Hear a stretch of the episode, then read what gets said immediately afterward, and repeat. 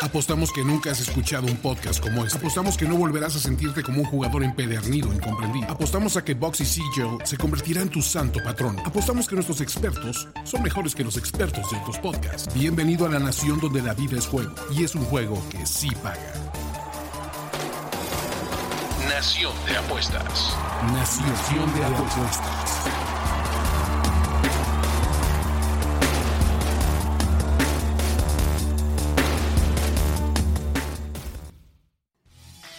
Queridos compatriotas, bienvenidos a una edición más de Nación de Apuestas. Otra vez me todo en la jornada por favor de la ser un gran, gran. Pero como siempre, estamos dando la gracia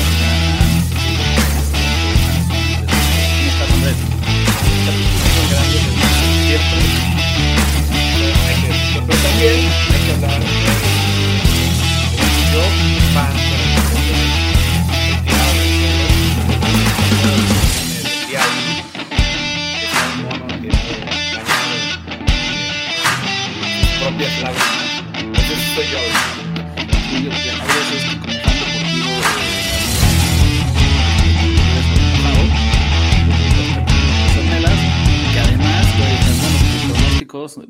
de, de escoger ganadores me está ayudando, pero creo que últimamente, eh, al contrario, ¿no? Nada más, está, No, nada más está- perjudica. Es- de verdad es una era negra en mi vida de analista y fan.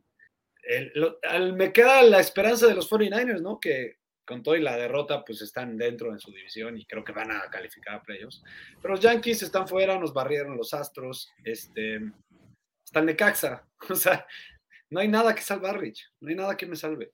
En la NFL, Andrés, creo que la historia principal de esta semana es, bueno, una de ellas es el mal momento que está pasando eh, equipos como Tampa Bay, como Green Bay, ¿no? Con corebacks, futuros miembros del Salón de la Fama, algunos de los mejores que han jugado en su posición, pero Andrés, ya se ven acabados. Parece que ya llegó el fin de una era eh, en al menos uno de estos dos equipos, en Green Bay con Aaron Rodgers, en Tampa Bay con Tom Brady.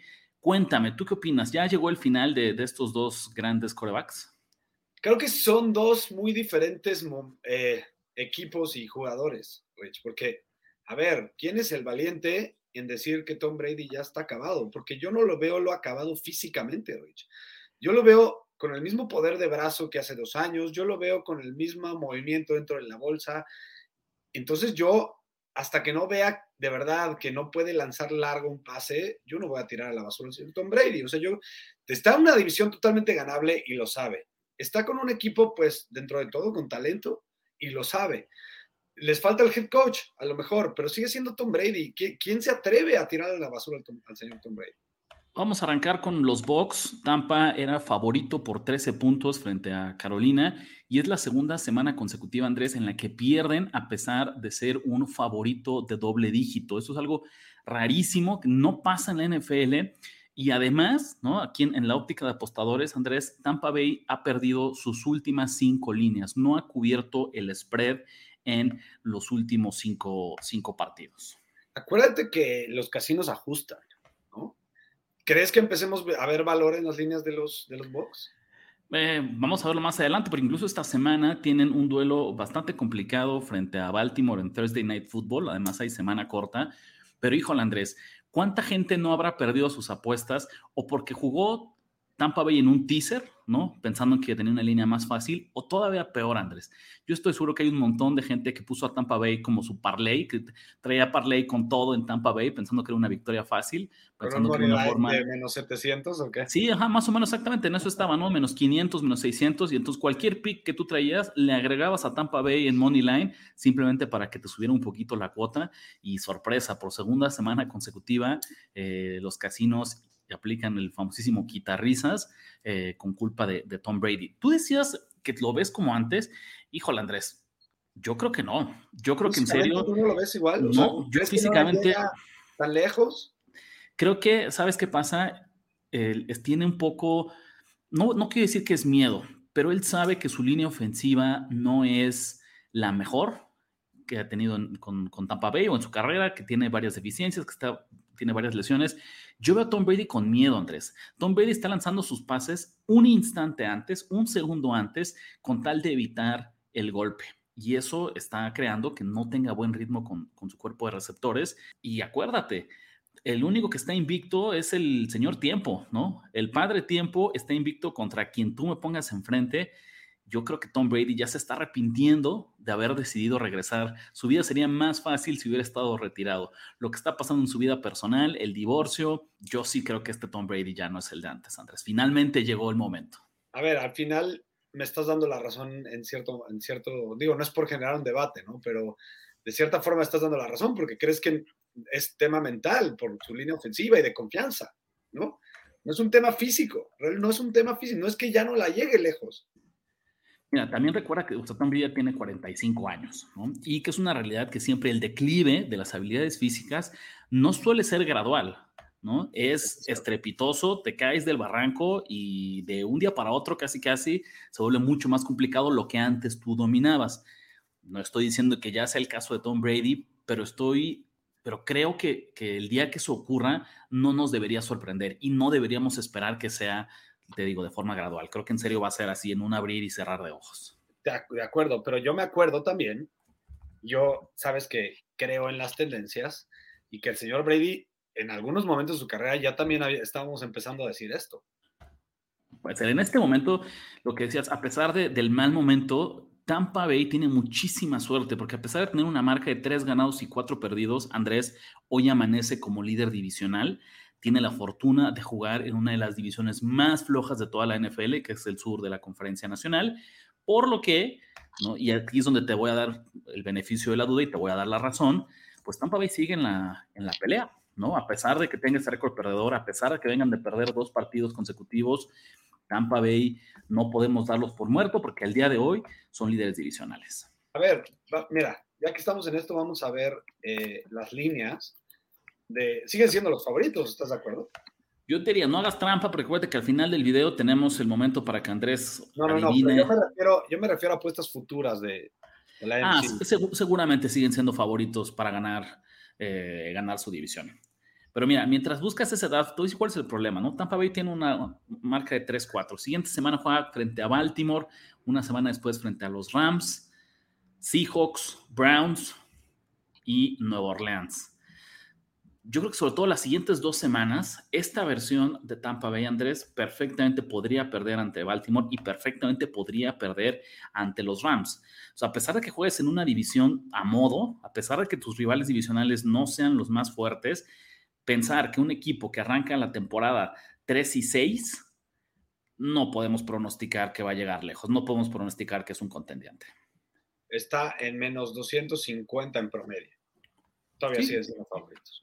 No, y a final de cuentas, por el nivel de, competencia en la división, lo más probable es que sean campeones divisionales. Pero ¿y qué más, Andrés? O sea, la leyenda de Tom Brady va a terminar con una paliza en ronda de wildcard, jugando, recibiendo a, no lo sé, a los 49ers, a los Seahawks, a... Uy, no, espérame, mejor te voy a decir contra quién, o sea, a los Cowboys, ¿sabes? Hay, hay equipos, segundos lugares divisionales en, otros, en otros lados de la conferencia que perfectamente les podrían poner una paliza en, la ronda de wildcard. Eh, y por cierto, ya quita del slate la, la línea del jueves, porque me metí a ver mi, tristeza de, casino y salió esa línea por equivocación. Entonces ya puedes quitarlo de Slate, ese menos dos y medio. Ahorita, ahorita lo platicamos. Pero bueno, y del otro lado, Andrés, si todavía podemos encontrar justificaciones, argumentos, excusas, llámale como quieras, pero podemos encontrar una explicación de lo que está pasando en Tampa Bay, qué demonios está pasando en la otra bahía, qué demonios está pasando en Green Bay y lo que ahora sí a todas luces pinta como el final de Aaron Rodgers en, en este equipo. Ese es el tema, el final de Aaron Rodgers en este equipo. Lo podemos ver ahí mucho más claramente, Rich, porque de un lado ves al señor Brady mentándole la madre a cada jugador que le pasa por enfrente, ¿no? Al menos está todavía, pues él con ganas de ser exitoso y de sacar lo mejor que pueda este año. Por el otro lado, vemos unos Packers tristes con un equipo que en teoría lo habían construido para que el juego terrestre y la defensiva llevara la batuta eh, y esta defensiva deja pasar a cualquiera, Rich, eh, literalmente. Y esta ofensiva, no saben, ya se les olvidó que pueden, que tienen dos excelentes corredores. La línea ofensiva es, eh, no sé, un 30% menos buena de lo que pensamos, un 40% menos buena de lo que pensamos al principio del año. Y lo peor de todo, el señor Aaron Rodgers, en cuanto al lenguaje corporal, ya no se le ve dentro de, este equipo. Ya se ve más pensando en el torneo de golf de, febrero y de marzo, Rich, que le va a dar a lo mejor un bono de, publicidad de tanto dinero que realmente metido en, la NFL de este año. No sé si opines igual que yo. Por ahí los Packers cayeron esta semana 23-21 frente a un equipo de los Washington Commanders que, creo que eso es tocar fondo. Si perder contra Washington y su quarterback suplente no es tocar fondo, no se me ocurre qué tanto más pueda caer este equipo. Tercera derrota consecutiva de Green Bay. Cuarta semana consecutiva que no cubren eh, la línea, que no cubren el spread. También están en una terrible, terrible racha. Y Andrés, la próxima semana juegan frente a Buffalo. Que viene del Bay, que es el equipo más fuerte de la NFL este año, entonces, pues no es descabellado, sino al todo lo contrario, es como muy lógico pronosticar una nueva derrota. La diferencia con Tampa, Andrés, es que la división de Green Bay está muy, muy peleada. Tienen la misma marca de 3 y 4, pero ahí tienen a Minnesota que, vaya, ya le saca tres juegos y medio de ventaja, Andrés, lo que luce ya algo muy difícil de remontar hablabas de, las, de los momios en, para ganar la división. Aquí Minnesota ya es favorito con una cuota de menos 700. Green Bay está en más 450, te paga 4.5 a 1 si alguien se atreve a apostar a que estos Packers al final del año van a ser campeones del norte. Sí, ya no puedes ni siquiera ver valor en esa apuesta, porque te digo, yo creo que va mucho más allá de solo el roster rich y el nivel de cada jugador individual yo creo que ya no se la compran a LeFleur. Eso es importante decirlo. Nadie ha criticado al señor LeFleur. Y sí, cuando las cosas estaban perfectas, cuando su roster era excelente, cuando Adams era el mejor amigo de Aaron Rodgers, pues sí, ganaban muchos partidos en temporada regular, pero ahora que llegaban a playoffs, se les escapaba la liebre. No decíamos nada, simplemente decíamos, ah, el pecho frío de Aaron Rodgers, pero no hablamos nada mal del señor LeFleur. Y creo que ya tenemos que ponerlo en pues en donde debemos de ponerlo, ¿no? Eh, no es un buen head coach, lo puedo decir así. Yo un poco lo que les recomendaría, Andrés, a, nuestros amigos apostadores, de repente tendemos a ser demasiado pacientes con estos jugadores que tienen una trayectoria extraordinaria, ¿no? Como puede ser el caso de Tom Brady, como puede ser el caso de Aaron Rodgers. Y puntualmente en el caso de Green Bay, Andrés, esto ya es más nombre que equipo. Ya no deberíamos pensar que Green Bay debe ser un favorito cómodo frente a nadie. Ya no deberíamos pensar que Green Bay está siendo subvalorado en el mercado. Y es una realidad. De, siempre nos tardamos a veces unas semanas, a veces un año más en darnos cuenta de el declive, de la caída en el talento de un equipo. Y creo que esto es lo que está pasando con, con Green Bay. Vamos a ver cómo empiezan a pintar las líneas, pero en el estado actual del equipo está en una lista para mí de inapostables. es, dificilísimo que me convenzas de llevarle, eh, de apostarle a Green Bay en, las próximas semanas. Después de siete semanas, Andrés, tal vez diríamos que estas dos, Green Bay y Tampa Bay, son como las sorpresas negativas, las sorpresas desagradables de este año, porque ambos eran favoritos a ganar su división.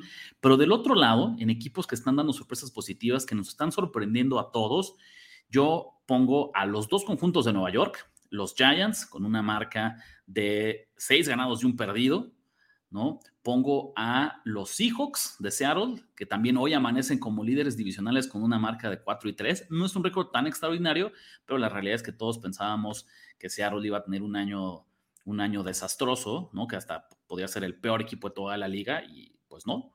Y los Jets, que nada más porque están en la misma división que los Bills, Andrés, pero tienen un récord de cinco ganados y dos perdidos. Muy, muy respetable.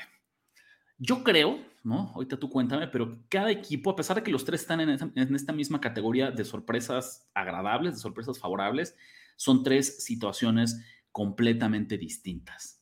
¿Quién es el que más te gusta de estos tres equipos? ¿Por qué? Porque es difícil eh, escoger entre estos tres equipos, porque siguen ganándole a los pronósticos, siguen ganándole a los momios, siguen ganando a las expectativas. Este, y uno como, pues como al menos fan de por muchos años de la NFL, sabe que estos equipos tienden a caerse, Rich. Pero ya llevamos seis semanas y ahí siguen pegándole con todo a todos los rivales que, o a la mayoría de los rivales que les ponen enfrente. Los Giants es un equipo súper interesante, Rich, porque no creo realmente. Cuéntame cuáles son sus estrellas. Es impresionante. El tema de Barkley, ¿qué otra? No tienen receptores, pues al menos que conozcamos al 100%. Su coreback es alguien que ya habíamos dado como un bust, ¿no? Y está jugando su mejor fútbol americano ahorita. Y el head coach, de alguna u otra manera, sigue encontrando formas de que el equipo más suertudo de la NFL siga siendo el equipo más suertudo. La realidad, cada año, Andrés, hay un equipo que le va fatal en todas las estadísticas avanzadas, en todas las métricas eh, un poquito más complejas que utilizan pues tanto los sitios de apuestas, pero también los sitios de análisis, como para pronosticar rendimiento futuro, y que a pesar de eso desafían la lógica y siguen ganando partidos. Para mí los Giants son ese equipo este año, ¿no? Porque la realidad es que ni en DVOA, ni en yardas netas por jugada, ni en lo que ustedes me digan en eficiencia ofensiva o defensiva, este no es un equipo que tenga métricas de contendiente, no es un equipo que tenga eh, con qué justificar esta marca de seis ganados y un perdido. Todas sus victorias, Andrés, han sido por una posesión o menos y sabemos que en la NFL eso siempre es señal de suerte. ¿no? Porque la expectativa es que los los partidos cerrados, los dividas, vamos a decir, si quieres, no 50-50, pero el hecho que tengas un buen head coach, una buena preparación, una buena mentalidad, como tú lo quieras, hacen que tú que la balanza quede a tu favor 60-40, 65-35. Pero cuando tú estás ganando todos tus partidos cerrados, no todos tus partidos de una sola posesión, eso es un indicador de que estás teniendo muchísima suerte. Entonces, caray, yo sé que, que, suena un poquito ardido de mi parte y vaya que lo estoy, porque van dos semanas que yo quiero llevarle la contra a Nueva York y pierdo, pero Andrés, yo voy a necear, ¿sabes? Porque este equipo, yo soy un fiel creyente de las estadísticas avanzadas. Y si eso me dice que Nueva York está siendo sobrevalorado, yo voy a seguir buscando todas las oportunidades para llevarle la contra a estos Giants. Felicidades por Brian Dable, que creo que está haciendo un excelente trabajo como por head coach. Pero hasta ahí, párale de contar. ¿No? Este equipo, en serio, no, no es alguien de que vaya a dar mucho de qué hablar rumbo al final del año, estoy segurísimo. Tal vez incluso con este récord por ahí resulte que están peleando playoffs, no lo sé, ¿no? Porque perfectamente, así como han ganado seis partidos eh, cerrados por una posesión, podían perder seis en fila de la misma manera y no debería de sorprendernos. Totalmente, la verdad es que mm, a veces tienes que hacerle caso a un proceso que te ha ayudado a ser un, buen pronosticador de apuestas por tantos años. Eh, y tarde o temprano a lo mejor, inclusive el mismo mercado se empieza a creer el éxito de los, de los Giants y puede ser que nos empiece a dar valor, que es lo más probable. Lo más probable. Y del lado de los Seahawks, em, también, también, ¿no? Por ahí dicen, Pete Carroll was right, ¿no? este, parece que el destino le está dando la razón al señor Pete también nos vuelve a demostrar que es un buen head coach. Eso, es lo más importante, porque por más que tenga a lo mejor uno o dos drafts muy, muy interesantes en, el que le pegó al clavo en el 80, 70% de sus picks y de verdad los jugadores jóvenes están haciendo la diferencia. Es un equipo motivado, es un equipo en el que el coreback al menos no comete errores estrepitosos en momentos importantes, está siendo productivo a lo mejor no podemos creer que siga teniendo este ritmo y, este, y esta calidad de números y que siga siendo excelente en DVOA y que siga siendo excelente en todas las estadísticas avanzadas. A lo mejor eso puedes creer que se caiga, pero la parte motivacional y la parte de estar enfocado para no cometer errores, esa es la que sí me creo, porque creo en Pete Entonces, eh, al revés, aquí no creo que pase igual que los Giants. Aquí está en una competencia muy, muy buena en la división, o sea, es una división ganable, ¿no? Eso los va a mantener motivados y me creo que es un equipo motivado, me creo que Gino Smith pueda seguir jugando así y me creo, eh, y creo mucho en sus armas ofensivas, sobre todo qué tal está este renacimiento de, este novato Walker,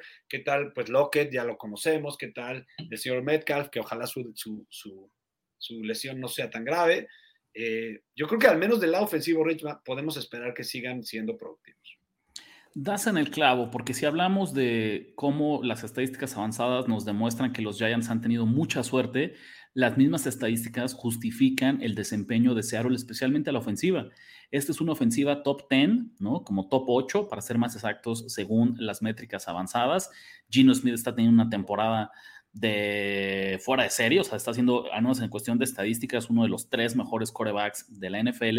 Y entonces ahí es donde también tenemos que vencer nuestros sesgos como apostadores y nuestros prejuicios, si así quieres verlo. Y es, si los números lo respaldan, si los números y lo que ves en el terreno de juego hacen match y justifican este buen desempeño ofensivo, pues se te tiene que olvidar el nombre que ves en el jersey, ¿no? Porque pensamos en Gino Smith y automáticamente ponemos cara como de, Uta, este güey es malo, Uta, este güey la va a cagar. Y la realidad, Andrés, es que nos está demostrando que al menos esta versión de Gino Smith, no sé dónde salió, no sé qué está comiendo, que me digan cuál es su dieta, que me digan eh, qué tratamiento está tomando, porque, o en qué fábrica lo clonaron y lo convirtieron en, se ve igualito, pero es un mucho mejor jugador de fútbol americano, no lo sé. Lo que sí sé es que hay que respetar lo que dice Gino. Lo que podemos poner en la balanza es qué jugador o sea, en qué equipo estaba anteriormente y con qué jugadores a su alrededor estaba y con qué head coaches estaba anteriormente. ¿no? Creo que de ahí por ahí va. Y fíjate, creo que si, Nueva York, si los Giants y los Seahawks están en estos extremos, yo pensaría que los Jets, Andrés, están un poquito en medio. No tienen, eh, han ganado partidos interesantes, algunos un poquito circunstanciales, pero eh, no han, han sido también más dominantes. Eh, sus estadísticas avanzadas son bastante promedio, no están tan abajo como las de los Giants, no son tan altas como las de los Seahawks. Yo creo que ahí lo que destaco muchísimo, Andrés, es su defensiva, su defensiva y sus novatos. Porque Bryce Hall a la ofensiva, que desgraciadamente fue una lesión que parece que lo va a dejar fuera por el resto de la temporada, y a Matt Gardner en la defensiva, sus primeros dos picks del draft están teniendo un impacto inmediato, se ven muy bien, ¿no? Se ven como jugadores veteranos de varias temporadas con mucha inteligencia, con mucha experiencia. Y estos Jets, insisto, ellos están en este punto medio en el que no creo que no están tan sobrevalorados como los Giants, tal vez es de forma natural porque su récord es ligeramente inferior, em, pero se han visto igual de bien o mejor. Totalmente, Rich. Eh, aquí también le das en el clavo, no, no es porque seamos compañeros ni, ni socios, es porque de verdad estoy de acuerdo con lo que dice, están en el medio porque, por un lado, creo que de estos tres equipos, y a lo mejor me equivoco, pero estoy pues muy, muy seguro de que es el roster más talentoso de estos tres equipos que mencionamos, ¿no? El roster más completo de estos tres equipos que mencionamos. Tan es, bueno, tan creo que es cierto que podemos ver cómo este equipo gana de maneras diferentes los partidos. En una semana lo gana con una defensiva eh, imponente, un pick six por ahí. Luego vemos otra semana en que juegan, corren el balón como, como pocos, ¿no? Y ahí pues también tenemos que mencionar la pérdida probablemente por el año del señor Brice Hall, que sí será una pérdida importante porque creo que su ofensiva en gran parte se inclinaba por lo que pudiera ser este señor. Y eh, pues jugadas individuales de jugadores muy talentosos como el señor Sauce Garner, como la línea ofensiva que tiene muchos jugadores interesantes. Porque en verdad, aunque nos guste el roster, no confiamos en el señor Zach Wilson.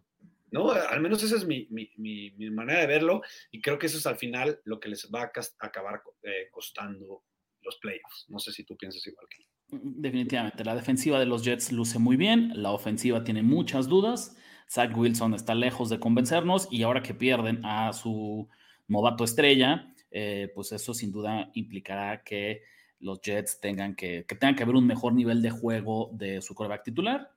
Y pues eso va a ser un poquito, vamos a ver qué ocurre, ¿no? A ver cómo, cómo le va al señor Zach Wilson.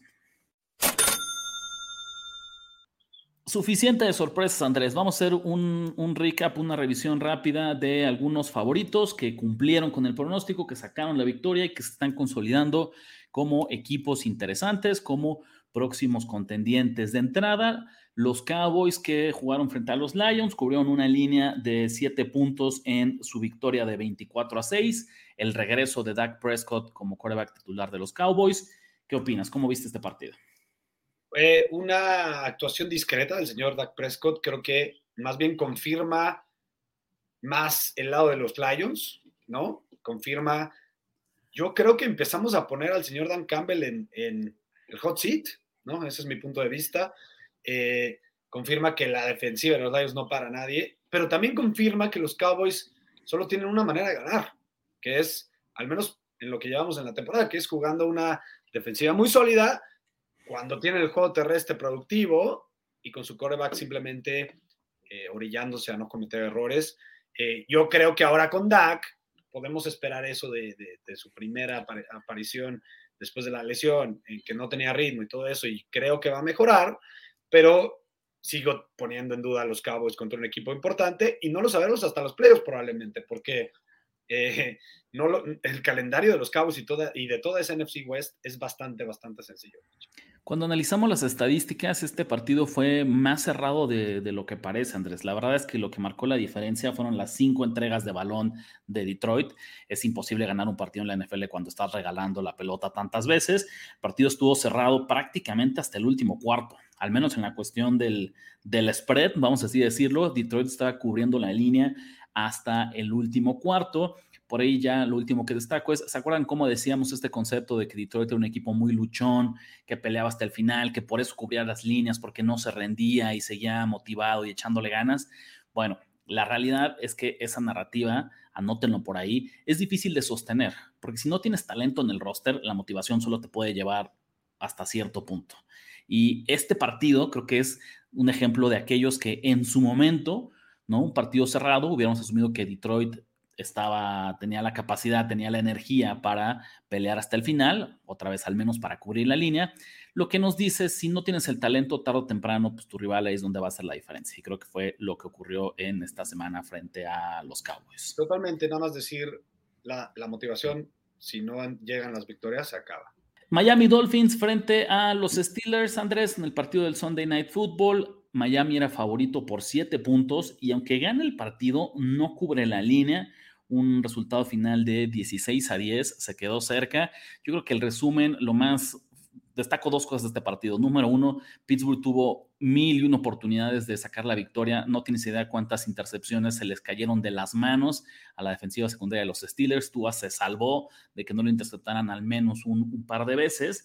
Y del otro lado, arriba por seis puntos, Andrés, en la segunda mitad, Mike McDaniel decide una de estas ediciones controversiales actuales de las analíticas, ir por ella en cuarto down en vez de patear un gol de campo sencillo, como de treinta y tantas yardas, que lo que destaco es, olvídate que se hubieran ido arriba por dos posesiones, ¿no? Porque de seis hubieran brincado una diferencia de nueve. Lo más triste o lo más frustrante es para los apostadores, porque por esa decisión es que Miami no cubrió la línea. Si tú tenías un, boleto, una apuesta de Dolphins menos siete, seguro eh, despotricaste, hiciste el berrinche de tu noche cuando viste que McDaniel no quiso patear ese gol de campo y un poco dejar con vida ¿no? a la ofensiva de Steelers, que la verdad estaba teniendo muchos problemas para, para mover el balón. Lo más lógico parecía irte arriba por dos posesiones, pero pues McDaniel eh, no lo quiso.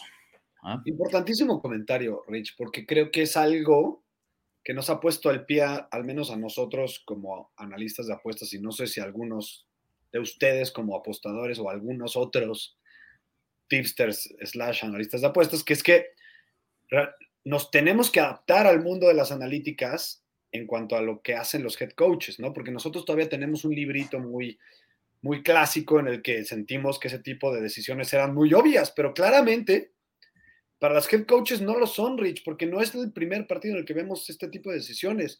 Lo, lo hemos visto una y otra vez, semana con semana. Entonces, nos toca revisar las tendencias, nos toca eh, seguir viendo los juegos y seguir estudiando para adaptarnos a estas nuevas decisiones que hacen los head coaches y tener pronósticos más, más eficientes.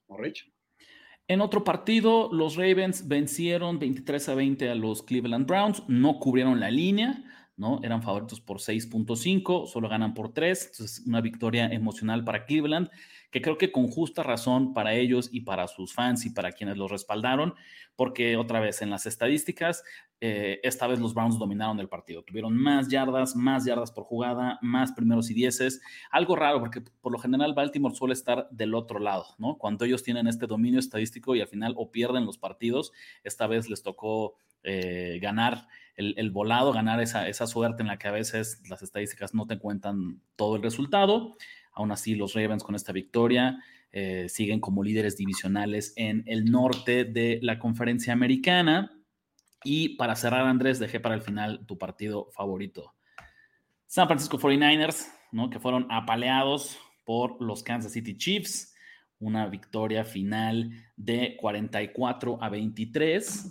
Cubren en la línea, pero eso fue lo más curioso, Andrés durante gran transcurso de la semana, Kansas City era favorito por tres puntos, dos y medio y tres, pero en serio no fue nada difícil encontrar eh, estos tres puntos de, Kansas como favorito. Cuando se anuncia el trade de Christian McCaffrey a San Francisco, Las Vegas creo que sobre reacciona, ¿no? Y este partido empieza a caer. Kansas favorito por dos, Kansas favorito por uno y medio. Cerró el partido tan solo favorito por un punto lo cual me parece una exageración. Uno, porque todos sabíamos que McCaffrey, aunque jugara, solo lo iba a hacer de manera limitada, porque no conoce el playbook, porque no es parte del equipo, porque todavía no estaba listo para integrarse al 100 en su nuevo rol.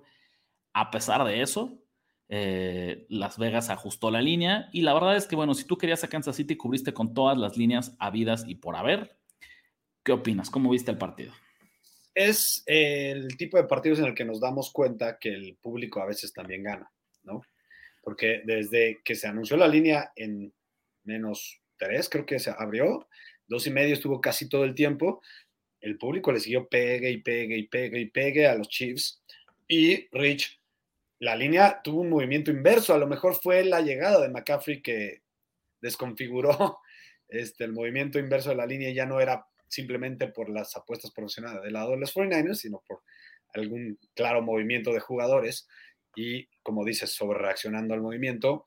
Y bueno, dentro del partido, ya hablando rápido, este, por mucho que los Kansas City Chiefs sí se vieron mejor que los 49ers, y el, realmente el problema importante de los 49ers es que siendo uno de los mejores equipos, presionando el al contrario, esta vez no lo pudieron hacer consistentemente. Esa fue la clave de la victoria de los Chiefs. Pero con todo y todo, los 49ers se mantuvieron dentro de una posición de diferencia hasta el tercer cuarto, Rich. Entonces también eh, podemos pensar que, aunque duele la derrota para los 49ers, y podría decir que era una derrota eh, esperada, ¿no? También. ¿no? Al, menos yo creo que, creo que Kansas City otra vez, pues es, es, uno de los cinco mejores equipos de la NFL, ¿no? Por, y tal vez hasta de los tres mejores equipos de la NFL. Entonces, no debería de alarmarte que pierdas contra un equipo que puede ser tan dominante como estos Chiefs. Totalmente. Eh, creo que los 49ers pueden irse con una pequeña victoria moral en el sentido de que tres cuartos pelearon hasta el final de este partido, por más que las estadísticas no nos lo dijeran, ¿no? Al menos con todo y que la principal fortaleza de la defensiva es la presión al quarterback y no lo hicieron como deberían, estaban en el juego. Jimmy G tuvo su error crítico, que fue para mí más un error de Shanahan, y ahí con ese error se, me, se el partido, ¿eh, Rich? Si esa, si esa diferencia antes de que acabara el primer tiempo, en donde ya estaban en cerca de la 5 para anotar los 49ers y le daban la vuelta de cualquier manera, ya fueran 3 puntos o 7 puntos, le daban la vuelta al partido, hubiera sido una motivación diferente llegando al segundo tiempo. Shanahan, para mi gusto, mandó una jugada muy mala la definición ofensiva dejó entrar a prácticamente toda la presión de los Chiefs y Pro trató de hacer una jugada como siempre lo hace y cometió un error muy, muy importante y ahí se fue el partido. Para mí eso fue el partido y simplemente creo que todo esto lo deberían tomar los 49ers como algo positivo con todo y la derrota. Es difícil eh, decir que la jugada más importante del partido se llevó a cabo en la primera mitad, pero eso es la realidad, lo que ocurrió Andrés, ¿no? Aunque todavía quedaba todavía dos cuartos por delante, el momentum cambió por completo. San Francisco sacó cero puntos antes del descanso y ya la segunda mitad fue todo para Chiefs, ¿no? Creo que ahí ya no, metió ni las manos estos, estos 49ers. A mí me da mucha risa, Andrés, es esta relación de amor y odio con Jimmy G, porque hay días en los que en serio pienso que es un coreback subvaloradísimo, ¿no? Criticado de más que en serio no se reconoce eh, lo, buen administrador de juego que puede ser. Pero de repente también hay momentos, hay jugadas como esta que tú mencionas, donde es difícil pensar que San Francisco puede ser campeón del Super Bowl cuando sabes que cada partido va a haber una mala jugada de Jimmy G, una jugada costosa de, Jimmy G. Entonces es, esta como contradicción entre yo no sé si, si lo amo o lo odio, Andrés. Yo, yo lo sigo, ya sabes que yo lo voy a defender. Eh, porque además creo que está teniendo una muy buena temporada con todo el, resultado en el en el standing. Eh, y de nuevo, sí, sí es cierto que a veces él causa fuego, fuego que luego acaba pagando él mismo, sí es cierto. Este error en específico no lo pongo en esa categoría, eh, pero yo al final creo, y los números lo avalan, que por mucho que quieras, obviamente, y tengas preferencia por un coreback elite, y creo que eso se me hace algo injusto, porque cualquier equipo fuera de cuatro de la NFL, si les, eh, si les dieras a elegir entre un coreback elite o el suyo, pues elegirían al elite. Creo que, eh, creo que Garoppolo está hecho para ganar partidos en este equipo y, eh, y creo que sin duda pueden ganar un Super Bowl con él bajo centro. Ese es, no sé si sea demasiado optimista, pero sí voy a defender hasta a Garoppolo hasta las últimas instancias, ¿no? Porque creo que él no hace nada más que ganar partidos y no por, nada nos ha llevado a una final de conferencia que estuvo a un pase tirado de un defensivo de, llegar al Super Bowl y nos llegó un Super Bowl en donde jugó tres cuartos muy bien. Al inicio del podcast, Andrés, hablábamos como con una marca de 3-4. Por un lado, Tampa Bay todavía lo sentimos muy vivo, todavía lo sentimos de lleno en la pelea por su división y que es un equipo que creemos que va a calificar a playoffs. Con esa misma marca de 3-4, a los Packers ya los damos por, pues no sé si por muertos, pero que claramente es un equipo en declive, que, que es más una ficción y es más fama que talento. San Francisco también tiene esta marca de 3-4 a ellos dónde los colocas? ¿Cuál es el destino de San Francisco que a pesar que llega a la mitad de temporada con una marca negativa, ¿qué le depara el destino a estos 49ers? Yo creo que tienen muchas probabilidades de entrar a los playoffs, porque además se nos olvida que la NFC es completamente diferente a la AFC. Creo que está a la, o sea, fuera del NFC East, que es chistoso decirlo, todas las divisiones están pues peleadas a la baja, ¿no? Las otras divisiones. Y se les viene un partido contra los Rams, que creo que es completamente ganable. Si los 49ers regresan a dar la presión que dan normalmente, eh, y le asfixian, por así decirlo, a señor Stafford, creo que pueden ganarlo y además siempre suelen ganar contra los Rams. Luego viene el bye en buen momento para que recuperen algunas piezas que todavía están lesionadas. Luego vienen contra los Chargers, que ya no podemos ponerlos como ningún super equipo, ni mucho menos. Cardinals, Saints, Dolphins, Box. Y luego en la semana, eh, no, no, sé qué, número es, ah, semana 15, llegan contra los Seahawks y ese será un punto pivotal de, pivotal de la temporada. Pero creo que fuera de ahí, pues se puede ganar más partidos de los que se van a perder, ¿no? Y al final eso puede ser que te lleve a, a playoffs en un wild card o ganando la división inclusive. Vamos a despedir esta sección con el siguiente dato, Andrés. Al día de hoy, otra vez, a pesar de que tiene una marca negativa, a pesar de que son tercer lugar en su división, según Las Vegas, según los casinos, los 49ers siguen siendo favoritos para llevarse el título del oeste de la Conferencia Nacional con una cuota de más 120 o 2.20 seguidos por los Rams en más 150, los Seahawks en más 600 y los Cardinals en más 800. Entonces, según la gente de Las Vegas, la gente que se dedica a crear estos números y estos cálculos, San Francisco está más vivo que nunca. Momento de ponerle una pequeña pausa a NFL, Andrés. Vamos a platicar sobre lo que está pasando en otros deportes porque la realidad es que fue un fin de semana de muchísima actividad deportiva y además de distintos tipos.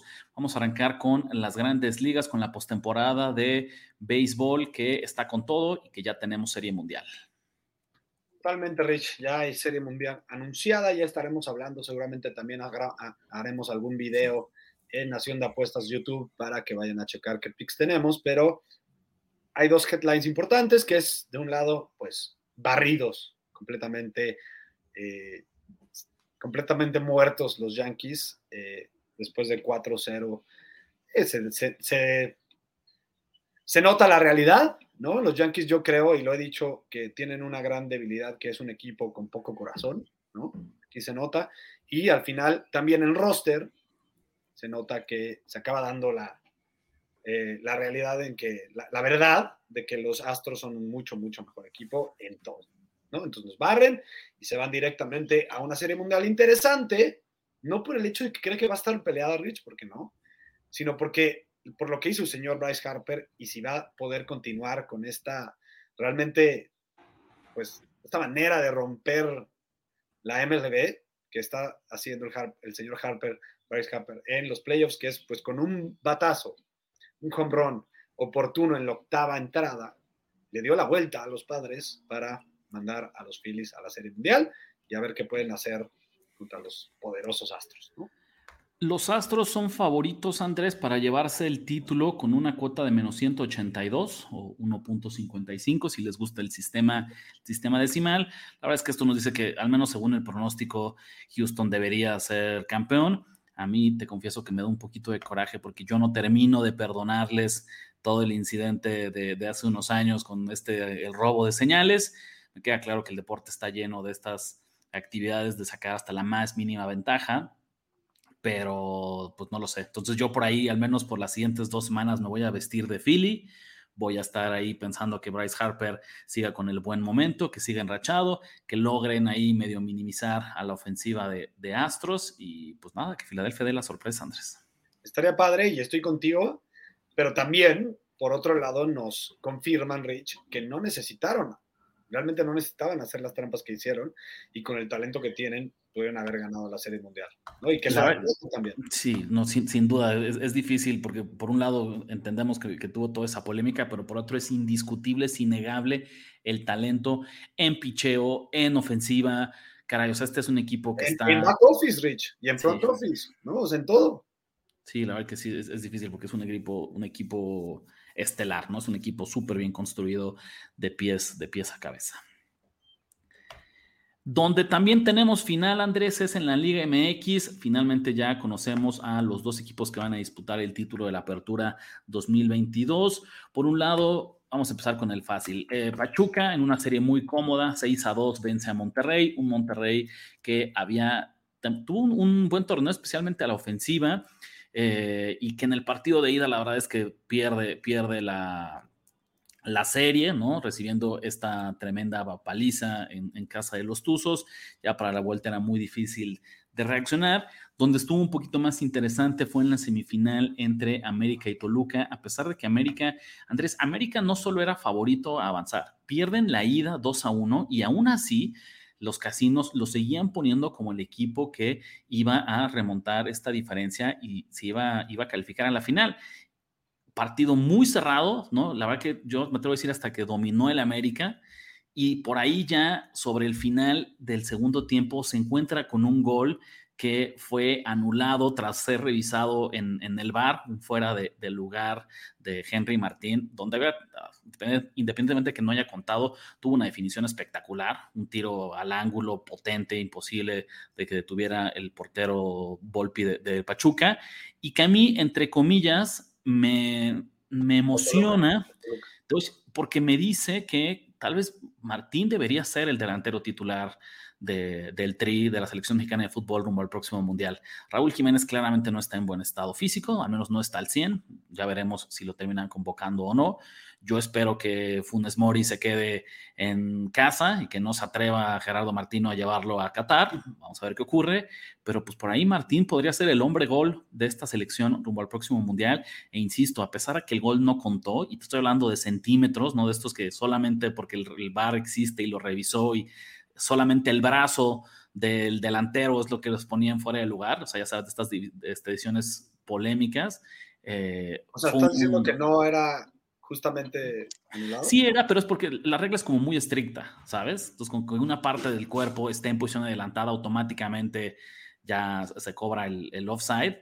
Eh, pero por lo mismo no es descabellado si tú te pones a revisar tomas que encuentres en la captura de pantalla si le haces un cuadro antes o un cuadro después, te marca toda la diferencia. Entonces ya sabes, cuando no es la altísima calidad, tú no alcanzas a percibir exactamente el momento en el que se hace el, pase y es fácil crear esa confusión. Si me preguntas a mí, cerrada, pero el VAR anula bien ese, ese gol. Eh, el error del VAR, Rich, es que debería de tomar esta misma estructura de la NFL con las revisiones, que es si no hay evidencia este, importante, eh, incontroversial, de que se debe de cambiar la decisión del campo, entonces no la cambias. Yo creo que así debería de ser. Y no es. Y no es así. No tiene la misma claridad de cómo funciona la, la repetición en la NFL, pero otra vez, sin preguntas el gol fue bien anulado, por cosa de centímetros, de milímetros, si quieres, pero el gol fue, fue bien anulado. Y también con eso, la verdad, que ya se cae un poquito de especulación de esta narrativa de que los árbitros y la liga y que todo mundo ayuda al América. Mira que ya, para mí es de estos casos, el América por sí solo es lo suficientemente malo, y malo me refiero de maldad, no de talento, porque la verdad es que es uno de los equipos más poderosos de, de la liga, pero es así malo de maldad eh, y odioso. Vivo. Como, no, no, no, es que eso es como para que aparte tengas que, que presentarlo todavía peor, ¿sabes? A mí jamás voy a decir que me cae bien el América, pero también ya me parece una exageración cuando le estás buscando tres pies al gato y cuando cualquier acción la vas a justificar y la vas a acusar de corruptos y de, ya sabes, como que ya me un poco de flojera. Entonces, incluso yo que, que, no soy precisamente el, mayor fan de la América, me parece ya una exageración hacia dónde iba la narrativa. Qué bueno que se acaba, ¿no? Con esta idea de que incluso les anularon un gol con el VAR y por el otro lado, fíjate Andrés, yo escuché como muchas críticas de que la final vaya a ser entre dos equipos, entre comillas, chicos, ¿no? Ya decíamos, la van a jugar Toluca, Toluca y Pachuca. Pues sí, eh, seguramente tendrá un mucho menor rating televisivo a que si hubiera llegado el América, hubiera llegado el Monterrey. Pero la verdad es que también, si fuera eso, pues entonces no deberíamos tener el torneo y deberíamos poner solamente a competir a los cuatro o seis equipos más populares y que entre ellos se define el título, ¿no? Entonces, final, así es como se construyen aficiones, así es como se construye el orgullo local, así es como hay pequeñas historias de éxito. Eh, ¿no? A veces el equipo chico también gana. Entonces, pero al final también, sea... que no se nos olvide que llegan a la final dos equipos que son de los más ganadores de los últimos 15 años, ¿no? O sea, está bien, no son los más populares, pero sí son de los más exitosos. El Pachuca tiene muchos campeonatos y el Toluca tiene muchos campeonatos. ¿Sabes qué pasa también? El América y el Monterrey, la verdad, honestamente, los dos hicieron una, una temporada, o sea, un tan dominante y no es algo común de ver en, en, la Liga MX. Lo hicieron tan bien en las 17 fechas del torneo que los estamos extrañando y que además nos hacen ignorar, sobre todo Pachuca. Toluca, la verdad, como sexto lugar en la tabla fue un poquito más circunstancial, pero Pachuca con 32 puntos en 17 encuentros jugados, 9 victorias, eh, e insisto, top 5 en las categorías de goles esperados y goles esperados en contra, me parece un digno finalista. Si no va a lograr que el 1 contra el 2 lleguen a la final, el Pachuca como cuarto lugar de la tabla me parece que tenía suficiente mérito para estar aquí. Toluca un poquito más, insisto, de circunstancial, un poquito más de suerte, eh, pero bueno, pues es, es, la final que tenemos. Como dato final para el partido de ida, en, tenemos una línea parejita, más 150 de ambos lados, ¿no? El empate te paga más 230. Eh, a pesar de que el encuentro se juega en Toluca, tal vez es lo único que, nos indica que el Pachuca es ligeramente favorito, pero una línea bastante, bastante pareja. Y bueno, para no dejar fuera el fútbol de mejor nivel del mundo, tenemos que mencionar rápidamente los partidos que se vienen este martes y este miércoles. No hay real, realmente muchos partidos, así que digas qué interesantes. Hay tres o cuatro, ¿no? Empezando por el Benfica y la Juve, que la Juve pues está súper a la baja y va a tener que eh, pues, quitarse muchos monos de la espalda, ¿no? Para pues ya dar el pitazo y, al, al, menos tener algo de éxito en esta Champions el Barcelona y Bayern, que es el mejor partido, el partido de la semana yo diría, y todavía pues el Barcelona ahí coleando, ahí ya muerto, pero todavía moviendo el piecito, tiene chance de que si de churro el, el Victoria Pilsen le saca un pate al Inter, pues podría meterse en la pelea, pero probablemente ya podemos estar pensando que se podrían ir a la Europa League, porque además el Bayern encima siempre, siempre le cuesta mucho trabajo al Barcelona. Y finalmente el Ajax y la Juve, que si el Ajax pues está a la baja también, pues sigue siendo un equipo interesante. Digo, perdón, el Ajax y Liverpool. El, el Ajax y Liverpool, que al final el Ajax sigue siendo un equipo interesante y el Liverpool creo que en la Champions todavía sigue dando de qué hablar. Y para cerrar esta sección de resumen, Andrés, arrancó ya la NBA, ya empezó la temporada regular del mejor básquetbol del mundo. Creo que por el momento la historia más interesante es el terrible inicio de temporada que están teniendo los Lakers, cero ganados y tres perdidos. Han perdido además las tres líneas, o sea, no, ni en el mundo de las apuestas tampoco han, han competido. Platicábamos cuando hablábamos de Tom Brady, Darren Rodgers, en general, de esta idea del tiempo, ¿no? Y de cómo es imposible mantenerte relevante, eh, pues, por siempre, ¿no? Es curioso porque yo te diría que este mal momento no es culpa de LeBron James, ¿no? A pesar de que también ya eh, es un veteranísimo de, de, de 37 años, eh, él está jugando bien, físicamente no se ve mal LeBron, simplemente ya no es alguien que puede echarse el equipo él solo, no puede ganar los partidos por sí mismo y la construcción actual de este roster de los Lakers no le va a ayudar. De alguna forma yo te diría, no debemos sorprendernos de que esté jugando mal Los Ángeles, ¿no? Y yo pensaría que aquí al contrario, aquí en vez de, de comprar barato, yo creo que todavía hay un par de semanas en las que podemos explotar, llevarle la contra a los Lakers con esta idea del público de que ya les toca ganar, ya les toca ganar, tienen a LeBron, ya les toca ganar antes de que se ajuste y la verdad ocupen su lugar como lo que son, un equipo de media tabla. Totalmente, totalmente. Eh, inclusive, qué bueno que lo dices, Rich, porque creo que va a haber valor de los Lakers, estoy de acuerdo contigo, en llevarnos la contra pero al mismo tiempo van a perder tantos partidos, seguramente, que va a haber, de repente va a haber valor. Eventualmente cambia. Sí, exacto, es como es, pero, pero en serio tiene que haber, cuando en serio ustedes se sientan y escuchen esta narrativa de qué malos son los Lakers, qué malo es LeBron, este equipo está fatal, ahí es cuando tenemos que empezar a respaldarlos. Pero ahorita yo creo que al menos por unos cinco encuentros más, yo pronostico digo, y hay que analizarlo siempre caso a caso, línea a línea, pero de forma general todavía es momento para llevarle la contra a los Lakers, Andrés en general estoy de acuerdo con tu análisis, eh, porque creo que ya se sabía, o sea, en general a los, pues conocedores de la NBA, creo que no, no había muchos que pusieran a los Lakers como contendientes, sin embargo, al menos a nivel público, a nivel percepción, siguen siendo los Lakers y sigue estando LeBron ahí, entonces eso siempre hace que pues el, el, nivel percibido suba, ¿no? Entre el mercado y el público. Eh, pero la verdad es que si es, es cierto que LeBron no es el problema, y en eso estoy de acuerdo contigo, LeBron ya tampoco está, ya no es el mismo LeBron de hace seis años, ¿no? Eh, yo creo que inclusive ya está en esa lista de jugadores que ya no juegan el mismo nivel de minutos, con que el año pasado fue el líder en minutos, yo creo que ya van a empezar a cuidarlo porque ya se lesiona más que hace unos años. Eh, y AD, que no se habla nada de él y es un gran fracaso.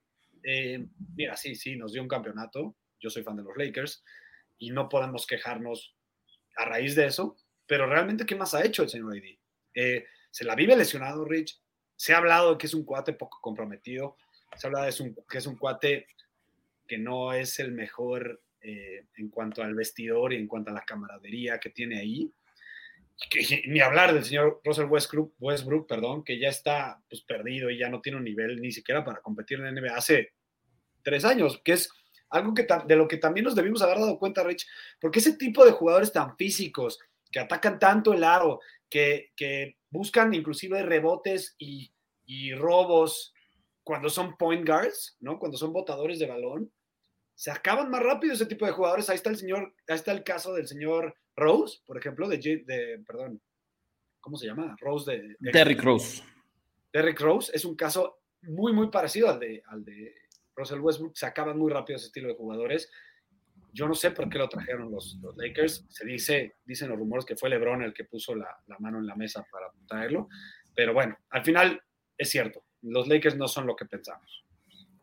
Si hay algo que le podemos reclamar a LeBron James, Andrés, yo no creo que sea lo que hace en la duela sino lo que hace cuando quiere jugar a ser gerente general, cuando quiere llevar más allá y tener voz en las decisiones, las decisiones de personal del equipo, porque justamente eso es lo que le está costando cara ahorita a los Lakers, el haber pagado de más por traer a Westbrook, por haber traído a Anthony Davis. Y en general ya no tienes con qué negociar. Y la NBA, lo sabemos, es una liga en la que constantemente tienes que tener la flexibilidad para estar renovando tu roster, para cambiar picks, para cambiar jugadores, para deshacerte de contratos caros. Los Lakers están atados, yo creo que al menos por un par de años más, con contratos muy caros, sin sus picks del draft. Eh, y sí o sí, ¿no? no sé si en mayor o menor medida, pero claramente LeBron James ha sido partícipe de estas malas apuestas, por así decirlo, con la idea de, eh, de mejorar el roster. Y la verdad es que ahora él es el que va a pagar las consecuencias porque pues, ya está en la recta final de su carrera y todo parece indicar que lo va a tener que, que, pasar con equipos que no tienen para competir por un título. no le pega de manera definitiva su legado. Sin embargo, sí creo que terminar así su carrera sí es una manchita, Rich. Muy bien, Andrés, llegó el momento del examen. Vamos a revisar las líneas iniciales de la semana 8 de la NFL. Vamos a ver si estás fino, si alcanzas a adivinar cómo están colocando los casinos, eh, los spreads de los siguientes partidos. Por ahí me decías que ya hiciste trampa en el primer encuentro, pero no importa, quiero revisarlo porque hay mucho que platicar. Thursday Night Football, Baltimore Ravens visitan a los Tampa Bay Buccaneers. ¿Cuál es la línea actual, Andrés? Ya aquí ni te pregunto cuál crees que es. Aquí yo sé que ya la viste. ¿Cuál es la línea? La línea es Ravens menos dos y medio. Fíjate, yo la estoy viendo, yo, yo la encuentro ahorita en menos uno y medio, ¿no? Pues pensemos que está entre menos uno y medio y menos dos y medio según el casino donde ustedes estén, estén apostando. Les voy a decir qué es lo curioso.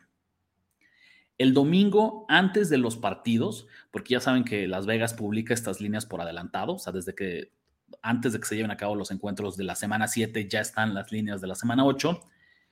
Tampa era favorito por tres puntos, Andrés. Entonces, es cierto que se que lució muy mal, es cierto que aquí mismo platicamos del mal momento que tiene Tom Brady y de cómo ya ni siquiera es circunstancial, sino que el, equipo no está operando, pero este columpio de cuatro, cinco puntos y medio de cómo estaba la línea inicial el domingo, ahora que arranca la semana, me parece excesivo. No, es algo normal que Las Vegas ajuste tantos puntos un spread a menos de que haya una lesión.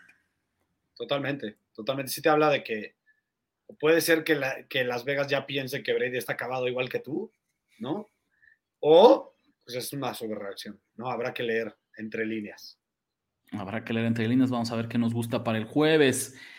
Pittsburgh Steelers visitando a los Philadelphia Eagles. Ay, Filadelfia menos nueve y medio. Filadelfia menos once, Andrés. Y odio a la gente de los casinos porque por más que yo veo mal a este equipo de Pittsburgh, por más que la ofensiva no camina sin importar quién sea el quarterback, son tan hábiles de ponerme estos spreads tan elevados, tan atractivos.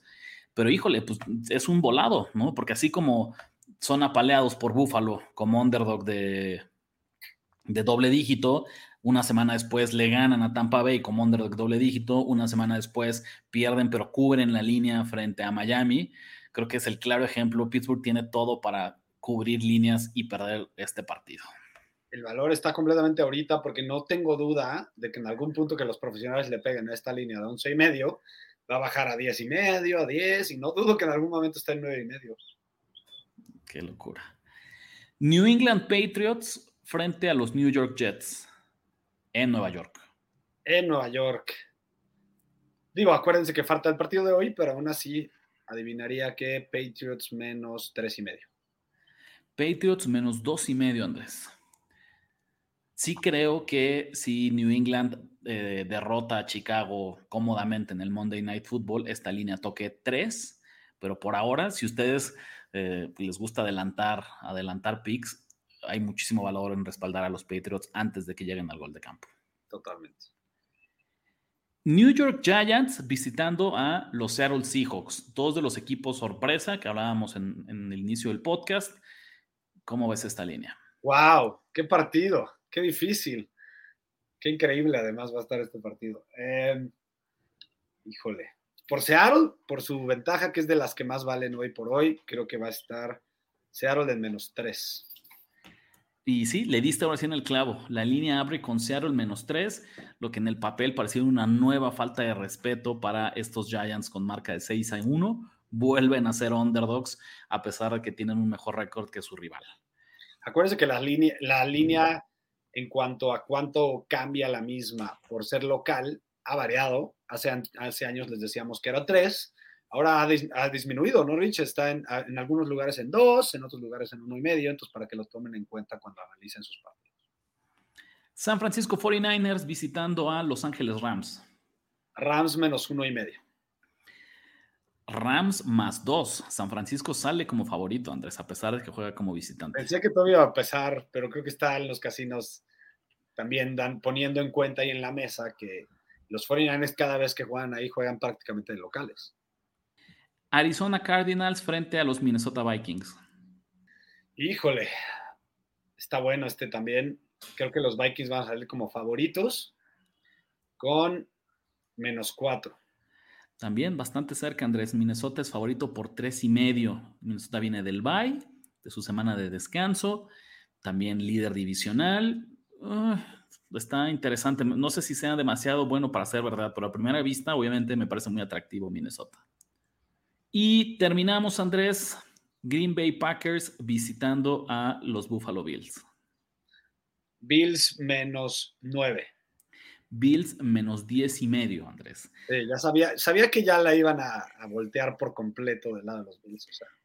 Como dato, Aaron Rodgers en su carrera de quarterback del NFL nunca ha sido underdog de doble dígito. Esta es la línea más abultada que va a tener el señor Rodgers como underdog. Nunca se le había considerado tan poco probable que ganara un partido como va a ser el próximo eh, Sunday Night Football frente a los Buffalo Bills. Ya para despedirnos, Andrés, tenemos Monday Night Football. Con eso cierra la jornada de NFL. Ya lo saben que es tradición darles un último pick, un último análisis. Chicago Bears visitando a los New England Patriots, una línea que se ha mantenido todavía en 8. Yo pensé que iba a crecer, pero no. Las Vegas está cómodo dándonos este 8, altas y bajas de 40. ¿Cómo ves el partido? La línea de total nos dice mucho, ¿no? Nos dice más de lo que creen, porque si que no se nos olvide que los Patriots han anotado muchos puntos en los últimos partidos. Entonces, pues yo pienso que Las Vegas piensa que va a, haber va a ser un partido ríspido, va a ser un partido más peleado de lo que el público cree. Eh, y, yo creo que los Bears, al menos a la defensiva, van a salir, salir más respondones de lo que creemos, Rich. Mi reacción instantánea en una línea que prácticamente no se ha movido desde que se creó es ir con los Bears, porque además me llama la atención que, por un lado, eh, los casinos nos han dicho, oye, pues no me da miedo el dinero que los apostadores han invertido del lado de los Bears probablemente, ¿no? Puede ser que haya algunos profesionales de los, del lado de los Patriotas, puede ser, eh, pero también se me hacen demasiados puntos. En algún momento eh, Bailey Zappi, como cualquier novato, va a tener sus problemas, va a tener sus intercambios de balón, y todavía no, inclusive, ¿sabemos si va a jugar Mac Jones? Para esto ya no se anuncia quién va a ser el coreback titular, me parece, para el partido de hoy. También por eso puede ser que la línea no se haya movido, porque Las Vegas dice, bueno, juegue quien juegue, siento que esta línea no, no tenemos que moverla. Yo, sorry, es feo, es complicado, pero ni modo, yo tengo que ir con lo que me ha dado de comer 10, 5, 6 años de, que llevo de analista de apuestas y es ir con este, el underdog. La realidad, siempre que tenemos un partido de pocos puntos, y obviamente con un total de 40 esto califica como partido de pocos puntos, tener al underdog de más de un touchdown ofrece muchísimo, muchísimo valor. Entonces ahí es como una jugada del libro de texto de Andrés. Yo lo que les diría es, si ustedes no están convencidos de respaldar a Chicago, la otra alternativa es tisear a los la Patriots. Que siempre les decimos los Monday Nights. Pues sí, es que justo es eso, ¿no? O sea, tisear a los, a los Patriots de menos 8 a menos 2 si New England gana, pues debería ser al menos por un gol de campo, ya lo saben, es muy improbable que haya victorias por uno o dos puntos en la NFL. ¿Con qué lo mezclan? Pues con algo que les guste de la siguiente semana. Ni modo, a esperar. Eh, tampoco caigan en el error, ojo, porque eso es otra cosa, es nunca ticen totales, no por tener acción y por resolver su apuesta hoy, hoy en el mismo partido, no es recomendable que ticen el total. Mejor agarren un encuentro de la próxima semana que les guste también, ya saben, cruzando los números clave de 3 y 7, para arriba o para abajo. Y tampoco eh, agarren un partido de básquetbol, porque no nos gusta tisear en el básquetbol. Tampoco cometan el error, aunque su casino les permita hacer como teasers multideportes, no sé fíjate si son algo popular o no, Andrés, pero no, no, es, no es recomendable. Entonces, si quieren ser a los Pats, mejor eh, de una vez busquen una, una patita, un partido de la próxima semana donde les haga sentido. Pues listo, Andrés, llegamos a una edición más, al final de una edición más de Nación de Apuestas. Acuérdense de suscribirse donde quiera que escuchen este podcast. Lo esperamos también en redes sociales en arroba Nación Apuestas, Twitter, Facebook, Instagram. Andrés lo encuentran en arroba Andrés Ornelas H en Twitter. arroba Andrubis en Instagram. Eh, y los esperamos, Andrés, también a mitad de semana en el canal de YouTube con el video de los pics. Claro que sí, aquí estamos. Eh, acuérdense de eh, vernos todo lo que hacemos en YouTube. Por ahí tenemos videos atemporales de escuelita, de cómo ganar más dinero, muy, muy interesantes. Vayan, chequen nuestro canal de YouTube. Nos vemos hasta la próxima. Ha hablado. Ya escuchaste los pics que pagan en grande y engruesan tu cuenta. Ahora recomiéndanos, comenta en nuestras redes y haznos crecer como tus ganancias. Nación. Nación de apuestas. Nación de apuestas. Conducción. Ricardo de la Huerta Ricardo de la Huerta y Andrés y Ornella. Andrés Ornelas. Producción y voz en off, Antonio Semperi. Antonio Semperi. Un podcast de finísimos.com.